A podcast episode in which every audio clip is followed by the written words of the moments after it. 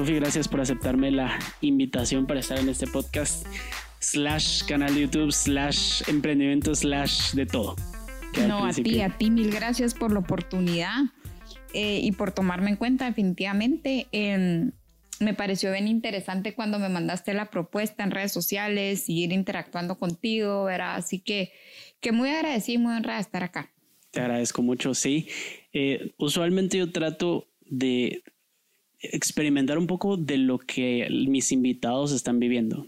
Este no es un podcast de emprendimiento, no le digo así, aunque muchas de las personas a las que les hablo precisamente están en ese proceso, emprendiendo. Es más de las experiencias que hay detrás. ¿sí? Es más del lado personal, obviamente siempre al ámbito laboral en cada una de las industrias de las que están mis invitados.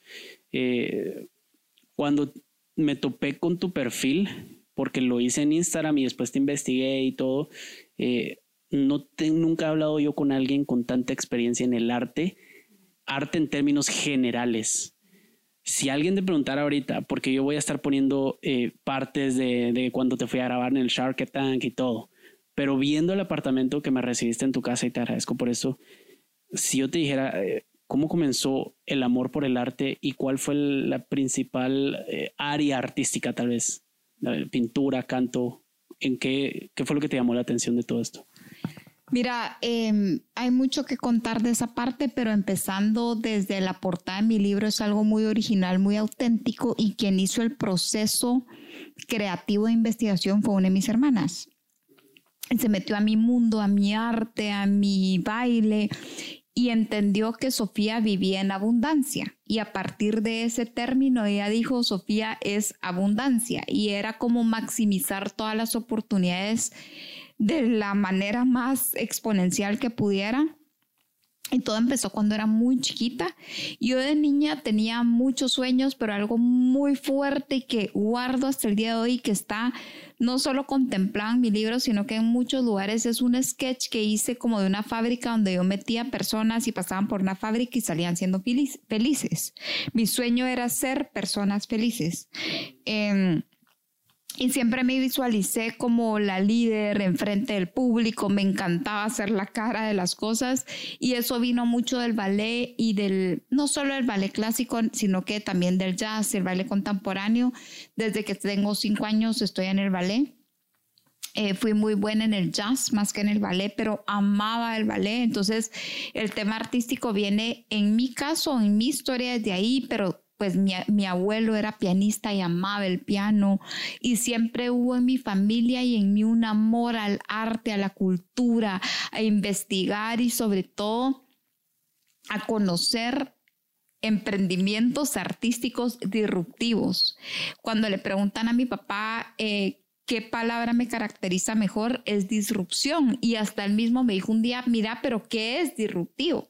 Y mis hermanas le contestaron, papá es Sofía, es lo que se sale en la normalidad, la que rompe patrones, la que hace las cosas diferentes. Y de muy niña entre el ballet, el amor al arte, la historia de mi abuelo, había una admiración muy grande, bueno, por mi profesor de ballet, pero por Pablo Picasso. Pablo era una mente creativa, disruptiva, que fue contra todo, a pesar de todo, vivió muchas experiencias muy fuertes que lo criticaron y lo beneficiaron, ¿verdad? Pero era romper patrones. Ahí empieza y luego ya hay mucha historia que contar. Eso de Sofía es disrupción te diste cuenta tú? Me dijiste que tu hermana lo veía, pero ¿fue alguna persona más que lo haya dicho? Sofi, tú deberías de hacer esto. O mira, tú siempre estás haciendo relajo, tú siempre estás metiéndote en todo. Eh, ¿De dónde vino eso? ¿Tú lo aceptaste yo, también? Yo de niña era una niña muy, muy sensible, pero siempre he sido muy intensa, muy apasionada y cuando me meto a algo, me meto de fondo. Y realmente empecé yéndome de Guatemala muy pequeña, 17 años, me fui a estudiar negociación en Inglaterra, Luego regreso a vivir a, Florencia a bailar ballet. Luego regreso a Guatemala, estudio psicología industrial y administración. Y te lo menciono porque Dios me ha permitido vivir mi vida de una manera exponencial. He estado expuesta a mil mundos, mil temas, desde corporativo, gobierno, diplomático, emprendimiento, empoderamiento de la mujer, pero siempre amando lo que me gusta hacer y siempre haciendo. Han sido etapas y Lo que sí notaban de chiquita era que era muy inquieta y muy multifacética. Yo necesita, necesitaba mucha adrenalina y migrar a algo más. Y mucha adrenalina y era como ir quemando mundos. Entonces, quemé el mundo de, psicología industrial, de administración, quemé el mundo de emprendimiento, quemé el mundo de empoderamiento de la mujer y así fui migrando hasta que hace tres, dos años y medio agarré mis maletas. Yo soy muy así amo Guatemala, pero de repente ah, cierro la puerta de mi apartamento y me voy y me fui a vivir a París y me certifiqué como directora creativa. Yo estaba, yo amo la moda, el arte, el diseño, la creatividad, me, me emociona. Y justo coincidió con una línea que estaba llevando muy fuerte en Europa, especialmente en París. Yo estaba estudiando en una escuela de moda realmente pero mi certificación era como directora creativa. Verá, mi sueño es conocer, por ejemplo, a una Anna Winter, a una María Gracia, que no es una diseñadora en modas, es la que crea el concepto, la marca, el statement, el estilo, o sea, verá. Como lo que yo llamaría productor, digamos, tal vez. Es un, es un creativo, ¿verdad? Pero entonces yo quería toda la conceptualización y coincidió que entro al Pompidou y en el tercer nivel, donde siempre hay expos em, recurrentes, ¿verdad? No la obra siempre la misma, eh, estaba una expo de Pablo Picasso con Dora Maar, pero era la foto de ellos dos como amantes, cuando fueron amantes, y la organizaba Chanel.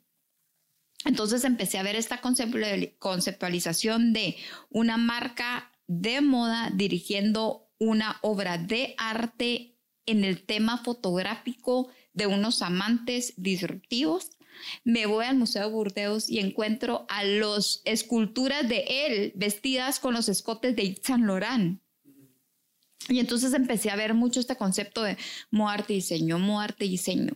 Y Guatemala se caracteriza fuertemente por la mano de obra local, la artesanía y la mano de obra que tenemos aquí es inmensa, es ridícula, es buenísima y no le sabemos, no la hemos sabido explotar como se debe, porque seguimos sacando los modelos del huipil, del tecolote, de, de la cerámica palopo, cuando podemos hacer modelo contemporáneo con técnica ancestral y no es cortar el huipil, es de respetar nuestra historia con la técnica ancestral del telar de cintura, por ejemplo, con un diseño moderno contemporáneo como esa chaqueta de Lisa Carrillo. Entonces, eh, empecé una investigación bien profunda y coincidió con todo se trata de conexiones. He tenido la bendición de generar un networking muy fuerte aquí global y empecé con la dirección creativa para Export en el Día del Galardón del Exportador, 25 gremios de exportación y me inventé un concepto de Guatemala en el futuro, Guatemala rescatando la cultura y lo que hice fue enfrente de todo el cuerpo empresarial 800 personas Camino Real, septiembre de 2019, montar una expo de moda, arte y diseño con una producción digital acompañada en video. Y ahí me di a conocer y eso me llevó a Mercedes Fashion Week y a una expo en la India y en Costa Rica y ahora en Dubai. Ver, entonces ha sido mucho no tenerle miedo a nada, atreverme a todo, estar definida y saber que yo a mí misma me tengo que tener cuidado cuando a mí se me mete una idea y con pasión, ya sé que va ya a pasar. Ya está que ahí vas a estar. Sí. A ver, una pregunta difícil para alguien que hace tantas cosas, creo que podría ser, ¿cómo te definís? Y yo entiendo eh, el concepto o, la idea de decir no me gustan las definiciones, no me gustan las etiquetas, pero a la hora de presentarte, por ejemplo, con los que nos están escuchando, eh, ¿cómo podrían ellos entender lo que haces? ¿Cómo resumirías, tal vez no cómo definirías, pero cómo resumirías lo que, lo que haces?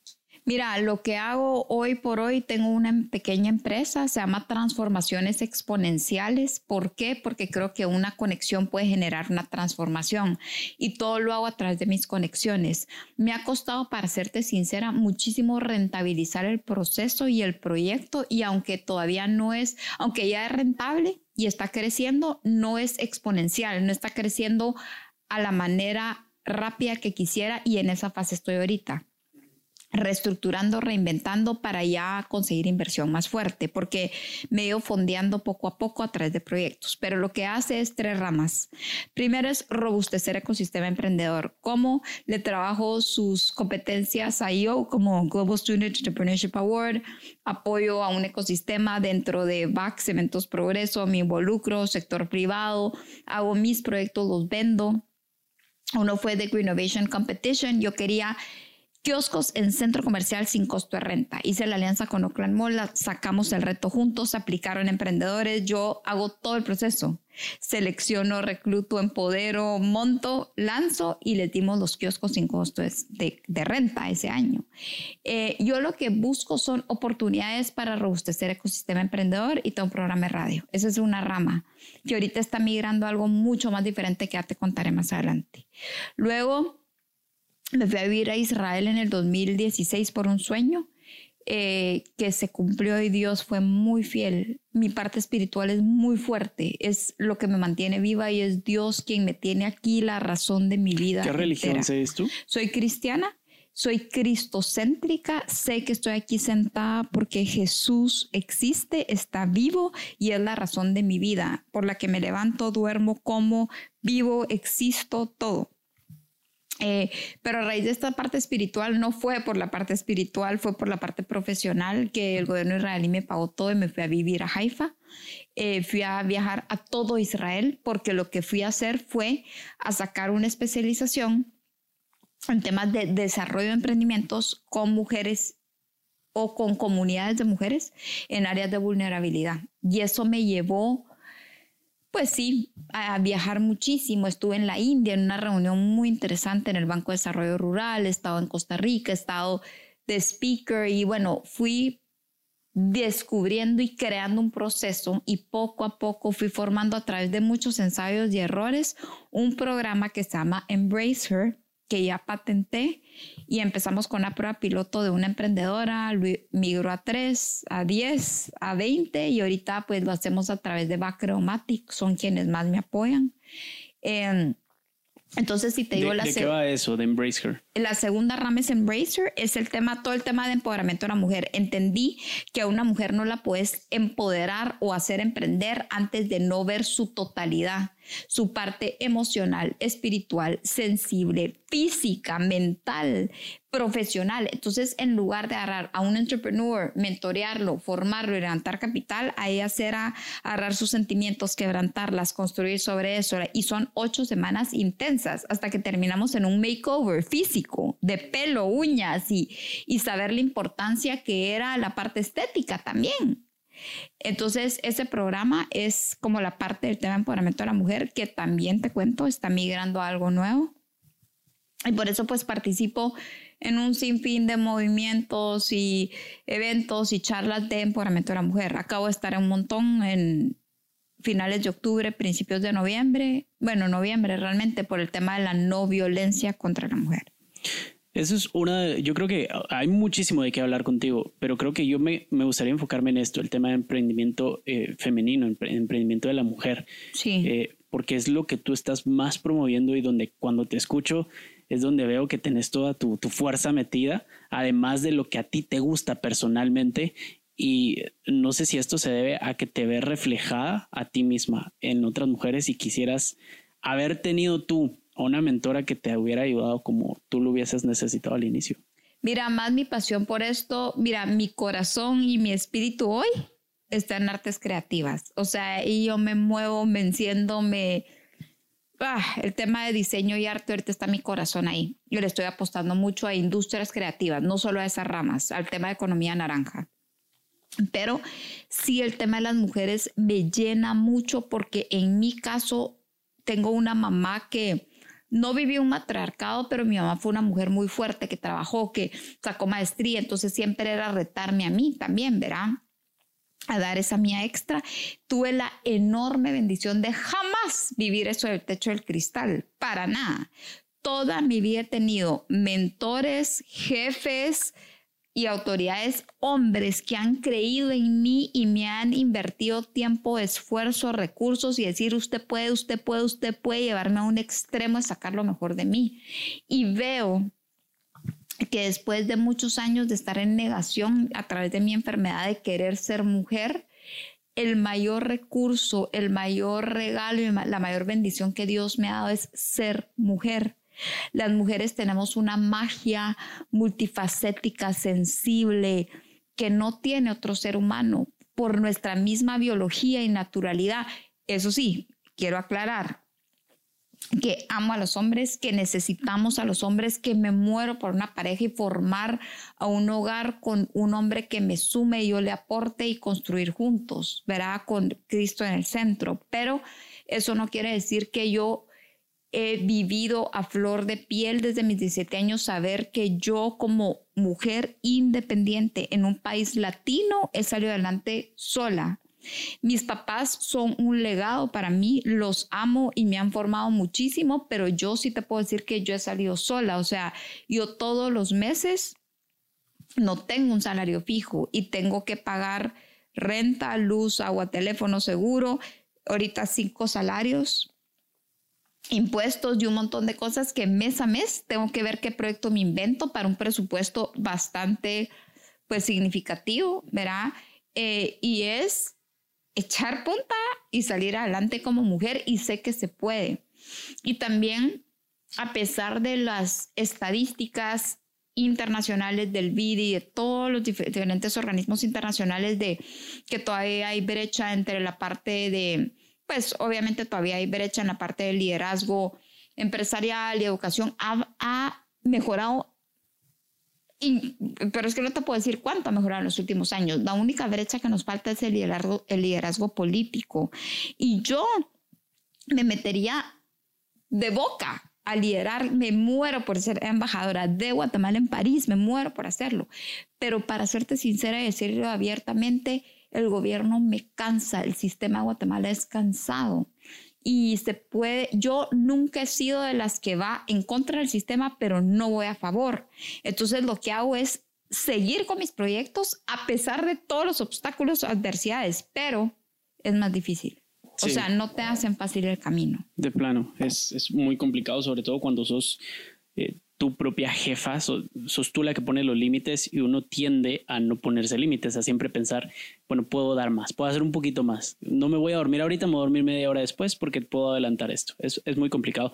Hay mucho, mucho, mucho. Cada, vez que me hablas me llena la cabeza de más preguntas por todo lo que me estás diciendo, pero tenemos que centrarnos en algo. Y ya me dijiste que tu pasión y tu corazón está en el arte y en el vestuario. ¿sí? ¿Cómo una de las preguntas que yo creo que te va a hacer cualquier persona a la que le contés que vivís del arte es, ¿se puede vivir del arte? ¿Y qué tipo de vida puedes tener eh, hablando económicamente?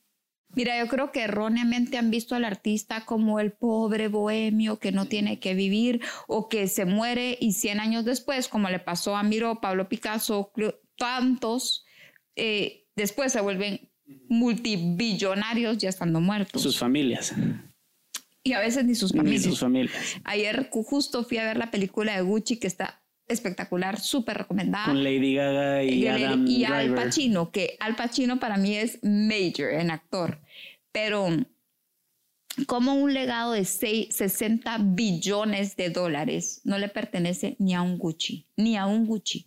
Y a Mauricio Gucci lo matan. Es que te das cuenta. Spoiler alert para quienes no habían, no conocían la historia ni nada. Pues no, porque realmente revela, o sea, la película es bien dura, dura tres horas. Eh, pero lo que voy más que eso es, sí se puede emprender en arte, sí se puede emprender en moda, pero... Eh, como ejemplos me cuesta citarte a alguien porque la fórmula a la que yo le estoy apostando ahorita es sí tener una línea inspiracional donde diseñe y cree y todo, pero tiene que haber atrás un modelo de negocio rentable y escalable, un modelo muy comercial donde además de hacer el vestido couture también haga una t-shirt en 3D printing donde pueda vendérselo a una marca global y ser un fast fashion lamentablemente. Y mm, ahorita te juro, he estado tantos años metida en el upcycling fashion y en reusar y estoy súper de acuerdo. Yo no soy por el tema co-friendly, yo es más por el tema de un recurso maximizarlo, pero veo que sí tiene que haber una línea muy inspiracional, una línea muy comercial y algún factor tecnológico. Entonces, ahorita, justo por eso te decía que toda mi estructura está migrando a algo mucho más rentable. Estoy visualizando, me estoy adelantando un poquito, pero a una plataforma donde se pueda comercializar, donde se pueda meter NFTs. Pero, va con la pregunta, porque es precisamente eh, la forma de monetizar todo tu arte y la pasión. Estás llegando a este paso. Sí, se puede, pero. O sea, está bien que lo hable después que lo. Sí, o sea, me tuve que meter al mundo de la creatividad y sí, estar metida en una escuela, directora creativa, creando y diseñando y montando, pero también meterme con firmas de inversión a ver qué pensaban, cómo lo veían, si lo veía rentable o no.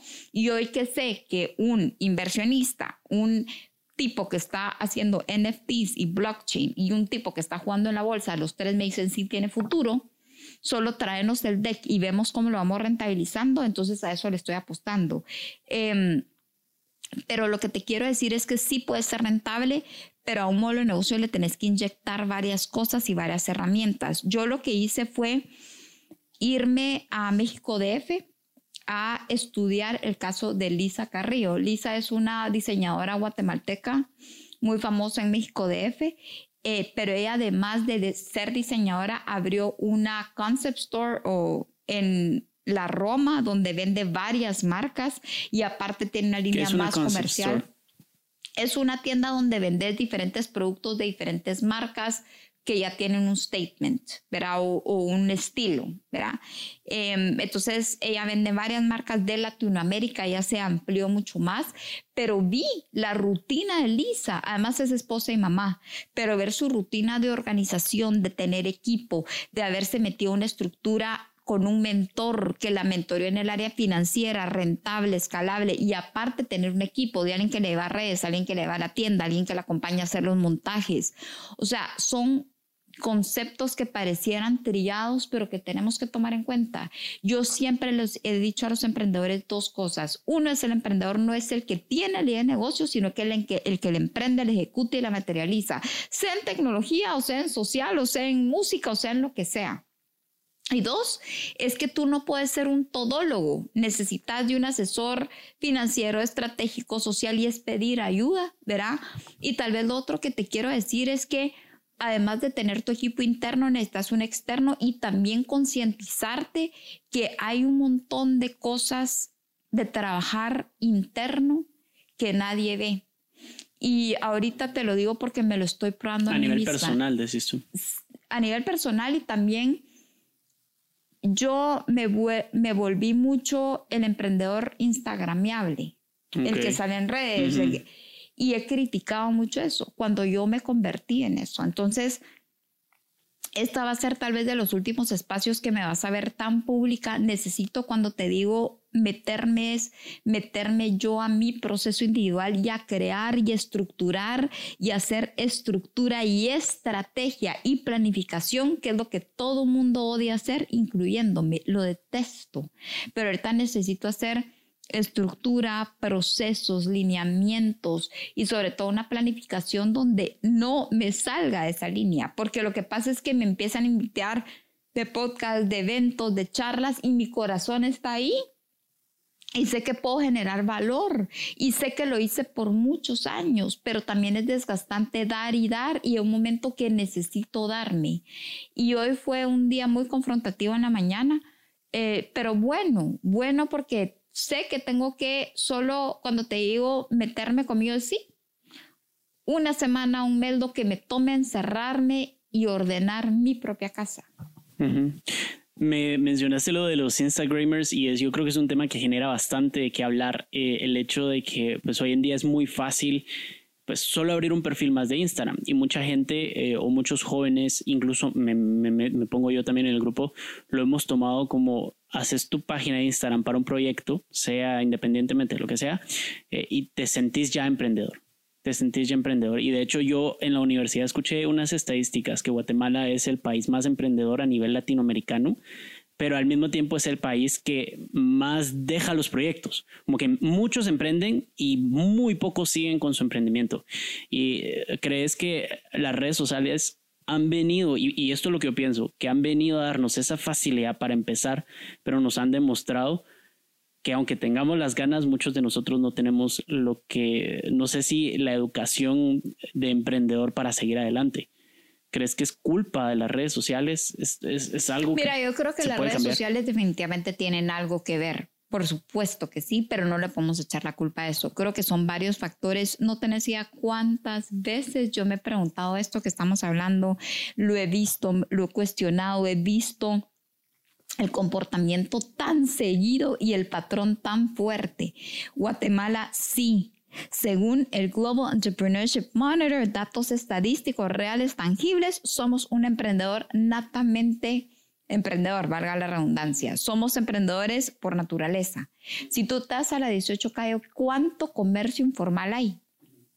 El problema es que está el instagramiable o el emprendedor que se, yo siempre hago esta historia, que se rompe los jeans, se va a 4 grados, se toma un café en, en 12 onzas y abre su compu y cree que es emprendedor, o que sube un, un video a, Instagram y cree que ya, verá, cuando le meten pauta, le mete, yo te digo, cuando llegué a 7 mil seguidores dije, wow, verá, porque todo ha sido orgánico, yo no le he metido un quetzal a ninguna de mis redes, verá, cuando veo de 3 mil pasaron a 10 mil, ¿cómo así? Verá, eso no es real.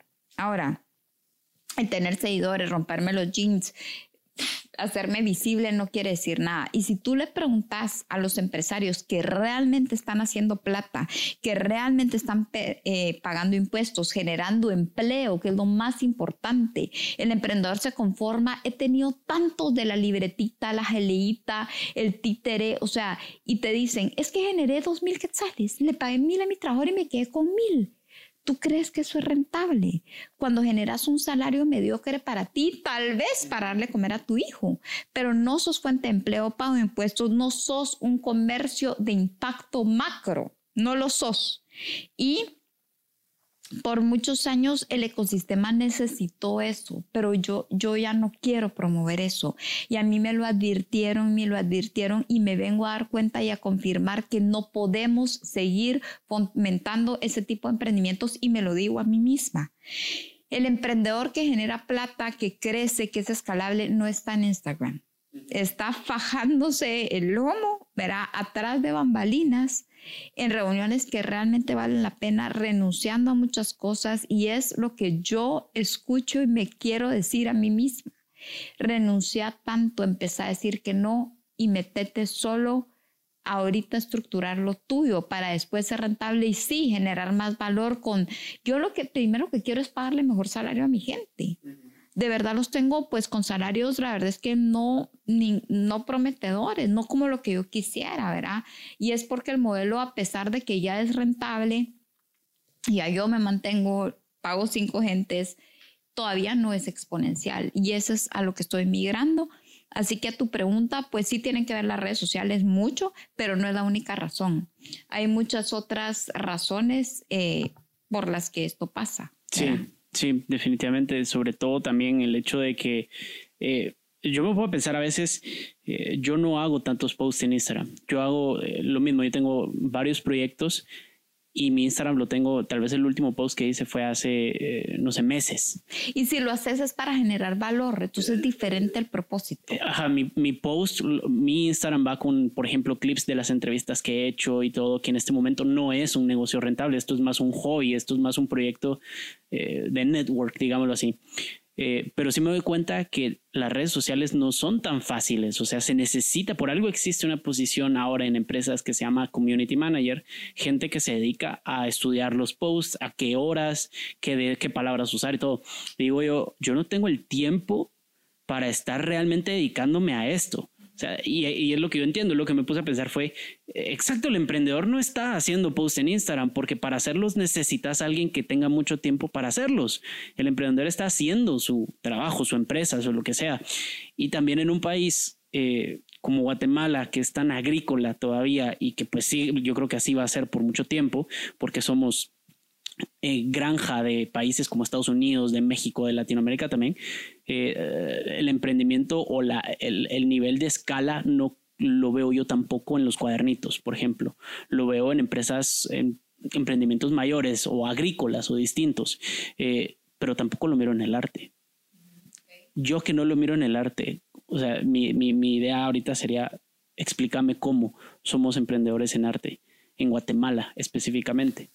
Ok, mira, es más el tema de creatividad e ir armando alianzas. Por ejemplo, em, si haces una línea de modelo contemporáneo donde sí vas a vender una... Hablando de ropa. De ropa, por ejemplo. o textiles, digamos, no sé si sería textiles, la palabra. Textiles o puede ser también en el tema de cerámica, pero por ejemplo, todo, una marca para cambiar de ropa, Mayu. Okay. Mayu hace cerámica y vidrio. ¿Qué hizo? No está haciendo la vasija azul de Palopó que vas y hay 500 en Palopó y el turista tal vez compra una ellos hicieron un diseño súper moderno, hicieron tequileros, hicieron martineros, hicieron cosas lindísimas, sets rentables y lo que hicieron es usar mano de obra local, técnica ancestral, sí es cerámica palopó y vidrio soplado, pero eso lo comercializaron. ¿Y qué haces ahí? Haces alianzas con hoteles grandes, un Oceana, un hotel en México, un hotel en ya a nivel global. Y lo que haces es hacer, por ejemplo, en Oceana hicieron toda la decoración de Oceana, los cojines, las lámparas, los ceniceros, los tequileros, entonces ahí rentabilizas. Otro ejemplo. Como eso es más llevarlo a escala, digamos. Escala. Por eso te digo, sí podés ser rentable, por supuesto. Ahorita en, ahorita en septiembre hicimos un proyecto con Ana Lishka. Ana es una artista brillante, lindísima. ¿Y qué hicimos? Convocamos artistas y escogimos a 10 nombres conocidos. Estuvo Natán Ardón, Marielo Iturbide, em, la misma Analishka, Katia Miranda. Entonces, Todas mujeres. No, no, no, no.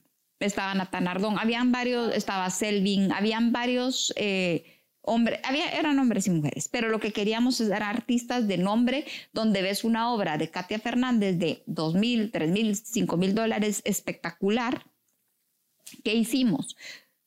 Los coleccionistas pueden comprar esa obra. ¿Tú la comprarías? No. Entonces, lo que puedes hacer, o lo que hicimos en este caso, eh, y lo vamos a seguir haciendo a lo largo del otro año, es que esa misma obra lo pusimos en azafates y esos zapates a costo, pues realmente a venta salieron a 400, 450, habían los de 350, depende del tamaño, del color, y sacamos tres prototipos, uno en, eh, perdón, uno en plástico, en corte láser, otro en madera y otro en madera pintada, y era la obra del artista plasmada en el azafate. Hicimos un evento espectacular, corte sin tío, en una galería que fue en Bicho, ahora los artistas, nos lo patrocinó la Embajada Suiza. Y la idea era un porcentaje darle al artista, un porcentaje se ganaba en mi galería, un porcentaje INART y un porcentaje para eh, donación. Sacamos las obras, todas se subastaron, lo que se vendía en la obra eh, así se dividía y la obra la pusimos en las zapates y la sacamos a la venta. Y una vez ya posicionamos el producto en el mercado, lanzamos a redes y todo, hicimos alianza comercial con Casa, Casa, Casa y Estilo, Semaco, Délica. Y, entonces metimos el producto y ya ahí se distribuyó y se vendió. Y eso sí, hasta el día de hoy. Ahorita en diciembre estamos vendiendo todos los regalos de Navidad. ¿Qué otra cosa puedes hacer? Irte con un Promérica para que le, o sea, la idea a lo que voy es que todos son alianzas comerciales, financieras, de mercadeo, pero son alianzas. Sí, al final eh, me parece increíble lo que me dijiste. No lo había pensado, pero es cierto. Por ejemplo, un museo, el Louvre, por ejemplo, eh, no vende la Mona Lisa. Entonces, ¿cómo se va a financiar?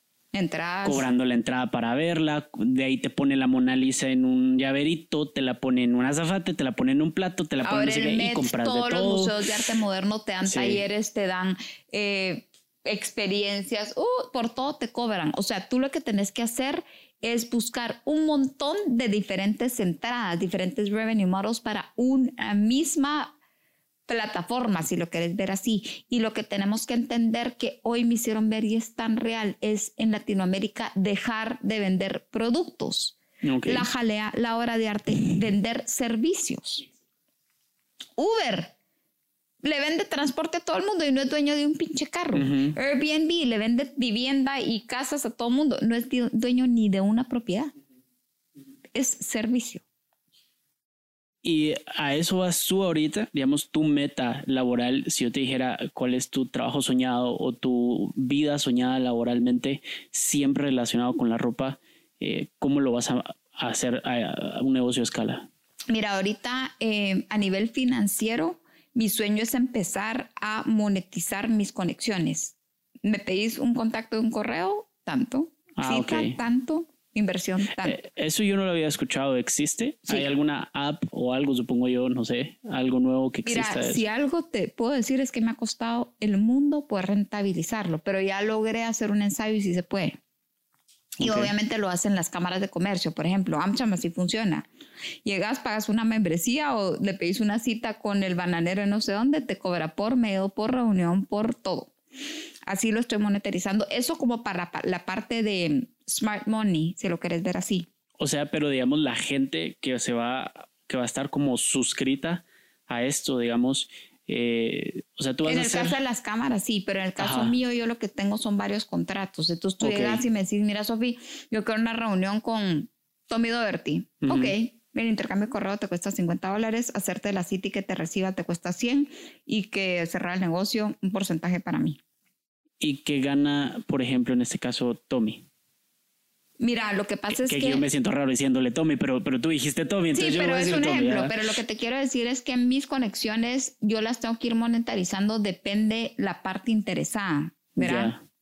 O sea, yo por eso te digo, el networking es lo más valioso. Ahorita ya cree credibilidad. Yo sé que le puedo decir a Tommy Duarte, a Juan Pérez o a Carlos Castillo, a, a quien quieran contactar, que yo soy la que tengo la entrada, ¿verdad? Por muchos años de construir esta... Yo llevo años de construir esto, ¿verdad?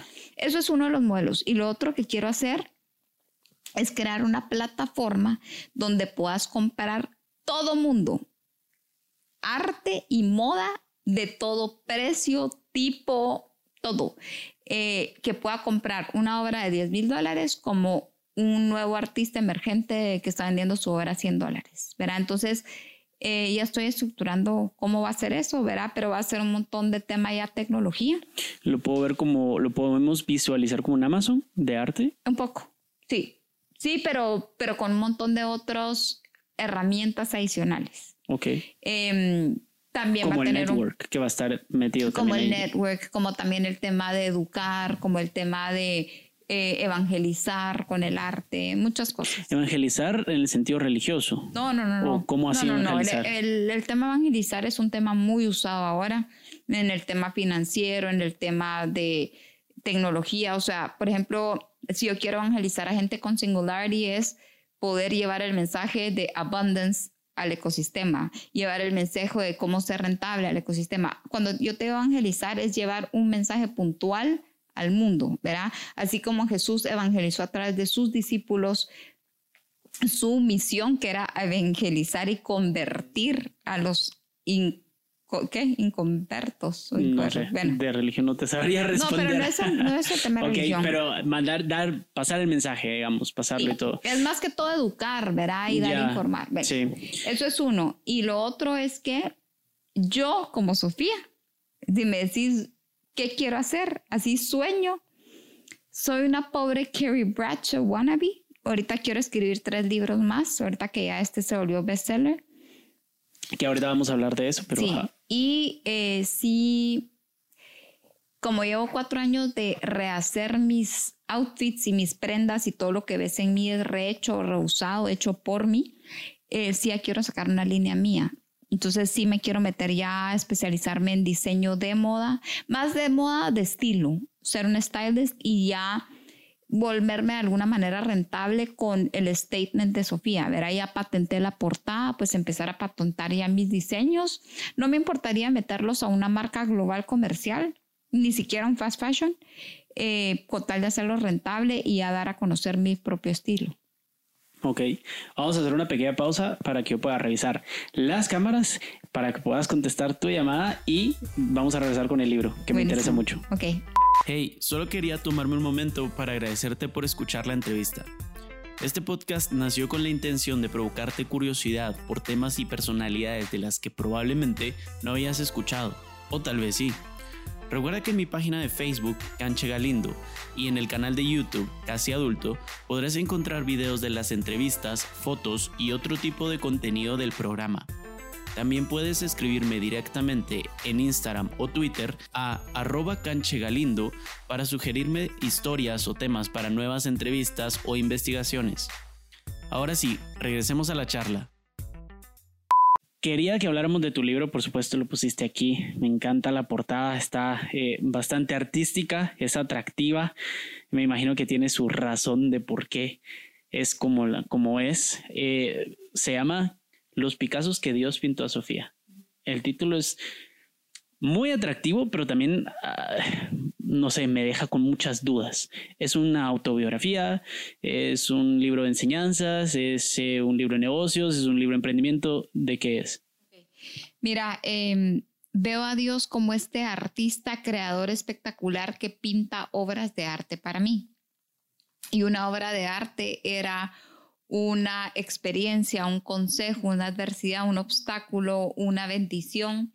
Al final fueron la cantidad de oportunidades académicas que tuve, la cantidad de trabajos, la cantidad de viajes, la cantidad de personas que conocí, la cantidad de personas que me aconsejaron, que me retaron, también que me hirieron. Entonces, un Picasso es la recopilación de toda mi vida hasta más o menos agosto del 2016 el libro termina el día que estaba yo viviendo en Haifa, bordeando el mar de Galilea y llego a Magdala. ¿Y qué pasa ese día?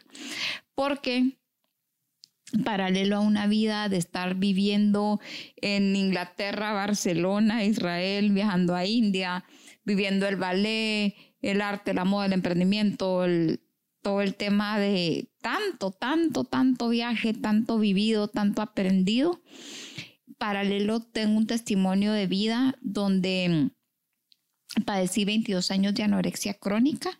He pesado mi vida entera eh, adulta desde que crecí, verá, entre 49 y 86 libras, nunca he pesado más.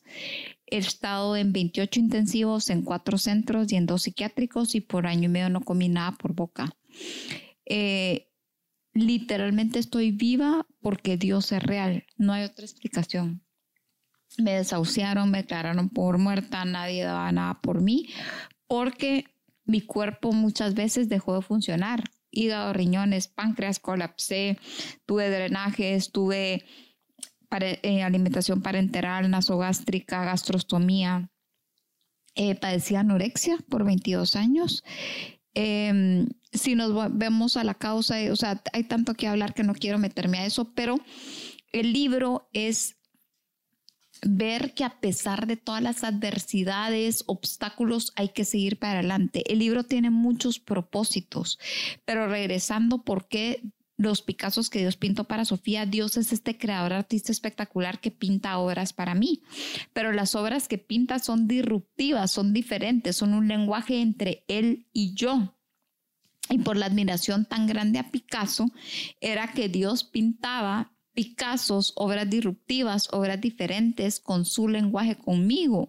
Y si yo te contara la infinidad de experiencias vivas que tengo, tangibles, de vivirlo a él tan real, desde el viaje a Dubai hasta el consejo que me dieron en la mañana, hasta el beso que me dio mi papá ayer, todo es tan real, pero también tan sobrenatural de ver la mano de Él en toda mi vida.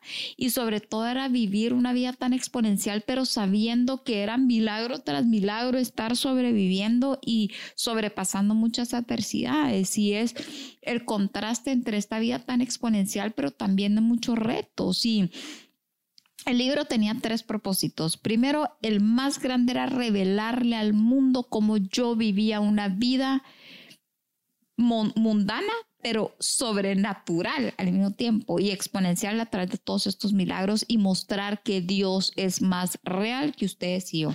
Eso uno. Dos, era mostrar mi área más vulnerable, más sensible, me desnudo en el libro. Te cuento desde el esquizofrénico al lado mío en mi cuarto hasta cuando todo lo que pasé y todo lo la cruda realidad, mucha gente se volcó a mí cuando lo lancé, pero es mostrar mi mundo más vulnerable. ¿Por qué? Porque, ¿por qué ser máscaras? ¿Por qué mostrar en Instagram la foto bonita cuando realmente no estoy ahí? Y a través de mi vulnerabilidad ver cómo yo cuando me abría trascendía y trascendía a otros y el otro se abría y al abrirse él conectábamos y co-creábamos juntos.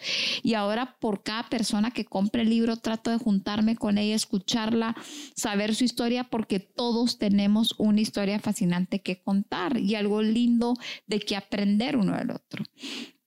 Y la tercera razón es sí mostrar al mundo que todos tenemos problemas y, obstáculos y adversidades y hay que seguir para adelante y echando para adelante. Y todo hay un símbolo muy fuerte de la mariposa en, tatuado en mí, en todo el libro, porque veo a la mariposa como un ser oruga horrible, despreciable, que de repente se mate en un capullo y pasa el proceso de transformación sola, sin nadie, en un capullo, sufriendo, luchando, viviendo eso a flor de piel, pero sale exponencialmente a ser libre y volar. Pero yo dije, bueno, el día que vuelva a comer, ya, voy a ser la mariposa libre. Y no fue así. Vino otra prueba y otra adversidad y hoy me doy cuenta que es solo seguir viviendo mi vida exponencialmente y saber que estoy en un proceso, o siendo oruga o siendo mariposa o siendo capullo, pero siempre estamos en un proceso. ¿El libro es entonces como una recopilación de anécdotas, de historias o, es una historia lineal, digamos? Sí, mira, es mi autobiografía y te llevo en el tiempo antes y después, al pasado, al presente, al futuro, pero es mi biografía o autobiografía, mi testimonio vivo y es sí una recapitulación de muchas historias. Yo pensé que lo iba, iba, a ser para un público de solo mujeres o adolescentes, para nada. A media pandemia me lo compró Microsoft como un mensaje, porque el libro lo acompaña un documental que lleva 180 mil vistas y una conferencia que se llama Los Picassos que Dios pintó para Sofía. Em, entonces me lo compró Microsoft y le di una conferencia a todos los gerentes regionales. Y luego eh, BAC y luego Cementos Progreso y luego Semaco y fue a muchas empresas donde me compraban el libro para todos sus trabajadores o si no pues a ciertos grupos lo rifábamos o veíamos porque el mensaje se volvió un mensaje muy esperanzador en medio de la adversidad y de la inestabilidad y la incertidumbre de la pandemia. Entonces, eh, entró muy fuerte al área empresarial también. Tuvo su mercado, digamos, en ese momento. Mucha gente que tal vez no vivió lo mismo, pero sentía tal vez una pizca, se identificaba, correcto. Eh, después de todo lo que me dijiste, ¿cómo, ¿cómo pasás de estar en un momento muy duro de tu vida a tener todo, todo lo que tenés ahora, no hablando de solo material, sino el, eh, la vida que estás, que estás experimentando ahorita, las conexiones que tenés, el deseo por vivir, por hacer, por ayudar. ¿Cómo se dio ese cambio? Mira, de toda la patología anoréxica, tuve todo, todo, todo, todo. Pero hubieron cinco características que no. La primera es que el día que yo conocí a Dios, lo conocí y me aferré a él hasta con los dientes. Eso uno. Dos, es que desde niña he querido vivir tan fuerte. Mi, mi, mi, deseo de vivir es muy fuerte. Yo de niña le decía a mi papá, porque dormimos, es una pérdida de tiempo, ¿verdad? O sea, amo la vida, soy un amante de la vida. Y a pesar de que la anorexia te lleva a un suicidio lento y algo horrible y a estar en el infierno, en la tierra, porque eso es, yo no me quería morir, yo quería vivir y en los intensivos yo le pedí a Dios que no me llevara. Tres es que cuando estaba pesando 49, 50 libras en un pupitre de agá, le decían a mi papá, se te va a morir, sacale a la universidad. Y mi papá siempre dijo que siga, que siga con sus proyectos, porque el tener metas y proyectos tan definidos me ayudó a mantenerme viva. Lo otro es que nunca me aparté de la gente. A mí se me cayó el pelo, las uñas, los dientes y así en ese estado yo salía, tenía amigos, me rodeaba de gente y, seguía conectando y conectando porque amo a la gente, me encanta socializar y eso me mantuvo viva. Entonces, había muchas características en mí, esto de comerme el mundo, de querer viajar, conocer culturas, personas, esta querer conocer más y aprender más me mantuvo viva. A raíz de eso te digo que ha sido de vivir el infierno y hundirme y enmugrarme en lo peor de este mundo de la enfermedad fue un milagro. En el año 2005, estando en un psiquiátrico, pesando 49 libras, con sonda, alimentada artificialmente con un psicópata al lado y un esquizofrénico al otro lado, alguien me invitó a un retiro que era del amor de Dios y fue cuando conocí a Dios vivo, tangible. Yo no te puedo decir lo que hizo el conocer a Dios, o sea, de echarme nueve ansiolíticos, dos cajetillas de cigarro y 30 chicles de la ansiedad, pasé una paz que yo y un amor que no te puedo explicar. Y el día que yo lo conocí no fue ir a una iglesia con un pastor, un sacerdote, una misa o a un servicio fue buscar a Dios hasta abajo las piedras. Me decían, anda grupo, iba, anda a alabar, servir, orar, lo que fuera, que fuera relacionado con Él, yo iba. Y busqué por todos lados y lo encontré. Y el día que lo encontré, mi vida entera mejoró. ¿Cómo llegué a esto? Porque Él lo fue permitiendo. Fue que me fue conectando, me fue abriendo puertas, me fue abriendo horizonte y ha sido él. Como llegué a la India, Costa Rica, a Dubái o a Argentina, fue por él. Increíble. Es común, hasta donde yo sé, escuchar este tipo de historias fuertes de gente que ha logrado muchísimo. Eh, ¿Tú crees que es necesario vivir algo así de fuerte para poder tener un cierto despertar, por ejemplo, en tu vida, para enfocarte en lo que, en lo que quieres hacer? O es posible alcanzar ese nivel de, enfoque, de determinación, si nunca tuviste un episodio eh, que te impactara, es que porque hay diferentes tipos de episodios, pero un episodio que te impactara tanto como el tuyo. Mira, no, yo he vivido y he conocido a muchísimas personas increíbles que no han vivido una adversidad tan fuerte. Em, y era mucho el argumento de mi mamá. ¿Cómo llegaste a este caos de vida cuando te dimos todo. No tenés una mamá alcohólica, un papá drogadicto que te abusó. O sea, ¿qué hicimos para que estés así? Y mm, yo realmente después de vivir algo tan fuerte, te digo que amo la vida más, todavía agradezco más, todavía me siento más viva todavía. Pero no quiere decir que si no lo hubiera vivido esto no hubiera pasado. Eso sí te digo, hasta el peor día de infierno en mi vida no lo cambiaría por nada. No me arrepiento de nada. Sé que lo que viví fue por algo que aprendí, que crecí, que conocí, que sirvió para ser la Sofía que soy. Que tengo mucho que recoger, que aprender, que crecer. Uf, una vida, pero lo importante es que cada uno tenemos una historia diferente, con diferentes circunstancias, características personales, recursos internos con las que ya venimos y también venimos a un mundo lleno de aprendizajes y, ¿cómo te digo? Estamos expuestos a un montón de experiencias y de situaciones y de personas que te van moldeando. Mucho es interno de tu naturaleza nata y, como orgánica. Y mucho es de lo aprendido, lo vivido, lo moldeado por la sociedad. Y luego es mucho de las decisiones que uno tome y las consecuencias que hay, verá, y, y, ese ensayo y error que vimos constantemente. A lo que voy es que todos tenemos una historia fascinante que contar.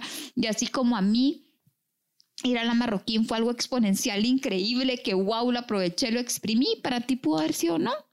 Yo fui a la U, ¿verdad? pasé por ahí, no sé qué hice, me aprendí. Entonces yo creo que dependiendo de cada ser humano, de su esencia, de sus características internas y también de qué tanto nos permitieron ser o no ser, también qué nos enseñaron y qué no, también a qué le atribuimos lo que es éxito. Tu concepto de éxito es diferente al mío, mi concepto de belleza es diferente al tuyo. Entonces no quiero caer en una subjetividad ni en un relativismo, para nada. Pero sí creo que hay temas como las normas, los principios, los valores que nos rigen. Lo que es bueno es bueno y lo que es malo es malo. Pero mi concepto de eh, éxito, mi concepto de dónde aporto más, dónde, qué es lo que quiero, qué es mi propósito de vida, eso ya depende de cada uno y es como cada uno vive su vida. Sí, moldeado de una manera diferente. Increíble, sí, yo creo que es una ventana muy bonita y con mucha información la que nos diste sobre el libro, que, que sí dan ganas de, escucharte más. Eh, para ir cerrando, te voy a hacer preguntas así rapiditas, puntuales. Por ejemplo, tu artista guatemalteco favorito, vivo o muerto, independientemente de la rama del arte. ¿Del arte? Ajá, en general. Mm, Nathan Ardón. ¿Por qué?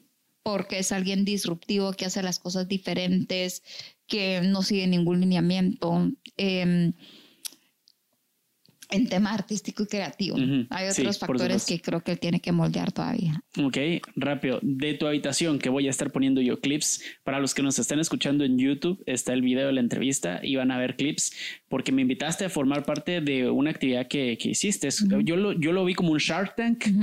Eh, pero es como un tanque de emprendimiento, es como un... Es una competencia de emprendimiento donde vamos empoderando y se va eliminando a través de un Shark Tank, pero lo que estamos haciendo es fomentando emprendimientos sostenibles y rentables a largo plazo. Pues mejor definido no lo pude haber hecho yo. Eh, el emprendimiento que más te haya sorprendido. No me tienes que decir nombres ni de nada. esa competencia. de, en general, todo lo que has visto que no hayas hecho tú, algo que tú hayas dicho, wow, nunca había pensado esto, qué buena idea. Uf, eh, Traeguate, Em, Diego Fernández, Neri Guzmán, Marian Sprimul, o sea, te quiero decir nombres y apellidos y empresas, Kingo, eh, Los Estrada, eh, de verdad que, pero más que los emprendimientos o el modelo de negocio, la propuesta de valores, los emprendedores, sus características, su resiliencia, su pasión, su entrega. Te estoy mencionando emprendedores chapines, ¿verdad? Sí, por supuesto. Porque global he visto, wow. Sí, otro nivel. Eh, como tú lo dijiste, otros contextos, otros estímulos que te moldean. Eh, un capítulo de tu libro que más... A ver, yo sé que querés que lo leamos todo, pero si tuvieras que escoger solo un capítulo para que leyéramos. Cuando llegó a Israel. Cuando llegas a Israel. La experiencia en Israel. Y esa iba a ser la siguiente pregunta. País que podrías vivir ahí para siempre, que más te gusta. París, París, París. París. Total. ¿Por qué? Me encanta la gente de París, su cultura, si dicen que son pesados es mentira, yo los amo. Me encanta salir a una calle y que todo es arte, me encanta. Pero sí son pesados. No, no es, no es nada eh, exagerado como cualquier otra persona, pero son pesados. me encanta que es una ciudad al final muy francesa, pero muy cosmopolita, con un contraste moderno, pero un contraste súper histórico, que me puedo meter al Louvre, pero me puedo meter al, al Pompidou, que puedo ver una vitrina de Chanel, pero los mercados vintages en todo el tema, en toda el área de, de tantos barrios y tantas, no sé, me, me, fascina, me encanta su dieta, su gastronomía, su gente, su espíritu, su esencia, tiene algo París, hasta su olor, algo particular. Y las últimas dos. Primero, color favorito. Aqua, turquesa. turquesa. Y la última, eh, si pudieras invertir ahorita un montón de dinero, ¿en qué invertirías? En diseñar moda. En diseñar moda. ¿Algo específico, algún área de tecnología específica de moda? O no, no tecnología. Diseñaría una línea, em, un concepto de moda muy disruptiva, muy Sofía, em, llena de diferentes elementos, texturas, colores. Última, si volvieras a nacer, ¿en dónde te gustaría nacer? ¿Qué país? Aparte, digamos, dejamos a un lado Francia, porque otro. Guatemala. Guatemala. ¿Te sentís más guatemalteca que cosmopolita? No. me siento muy chapina, pero también me encanta viajar, me encanta. Yo creo que tal vez tu pregunta es, nacería en Guatemala y seguiría viviendo así, un pedacito de mí en todos lados y un pedacito de todos lados en mí. Sí, también el hecho de que, por ejemplo, yo, yo sí me siento guatemalteco, pero no por las razones que cualquier otra persona me podría decir, no, es que comes frijoles y por eso sos guatemalteco. Me identifico más con los valores, con muchos valores exteriores, o sea, externos al país, eh, y me identifico también con muchas ideologías fuera de este país. Aún así me siento guatemalteco, pero me identifico más con otro tipo de gente también. También, eso es cierto. Mira, yo me siento muy chapín en el sentido de mi tierra, mi gente, mi cultura, mis conexiones, mis raíces, ¿verdad? Eh, y mi historia familiar también. Eh, mi historia cultural y sobre todo ver que somos al final un micro país multicultural. Y eso me encanta porque sé que vivo en un país con mil lenguas, mil tradiciones, mil dialectos, mil costumbres y que salgo al mundo y eso es también, ¿verdad? Entonces, eh, soy muy chapina, orgullosamente chapina, pero también reconozco que somos un país cerrado, limitado y todavía en desarrollo eh, y que sí necesito mis breaks de Guatemala y por eso necesito salir y vivir y ver lo que está pasando en un mundo global y estoy segura que el mundo no me limita para nada, ¿verdad? Y solo quiero seguir tratando el mundo. Y para dejar a los que los escuchan, eh, algo, algún consejo que te haya servido tanto en estos últimos años que, haya, que te, hubiera, te hubiese gustado escucharlo cuando tenías 20, 18 años, estabas empezando algo que te hubiera gustado. Ser Sofía es suficiente, mi esencia es suficiente, yo valgo por lo que soy, no por lo que hago, que me ha costado mucho, pero eso creo que es lo más valioso, saber que tengo una identidad de hija, de mujer, de esencia y que valgo por ser Sofía no por lo que hago.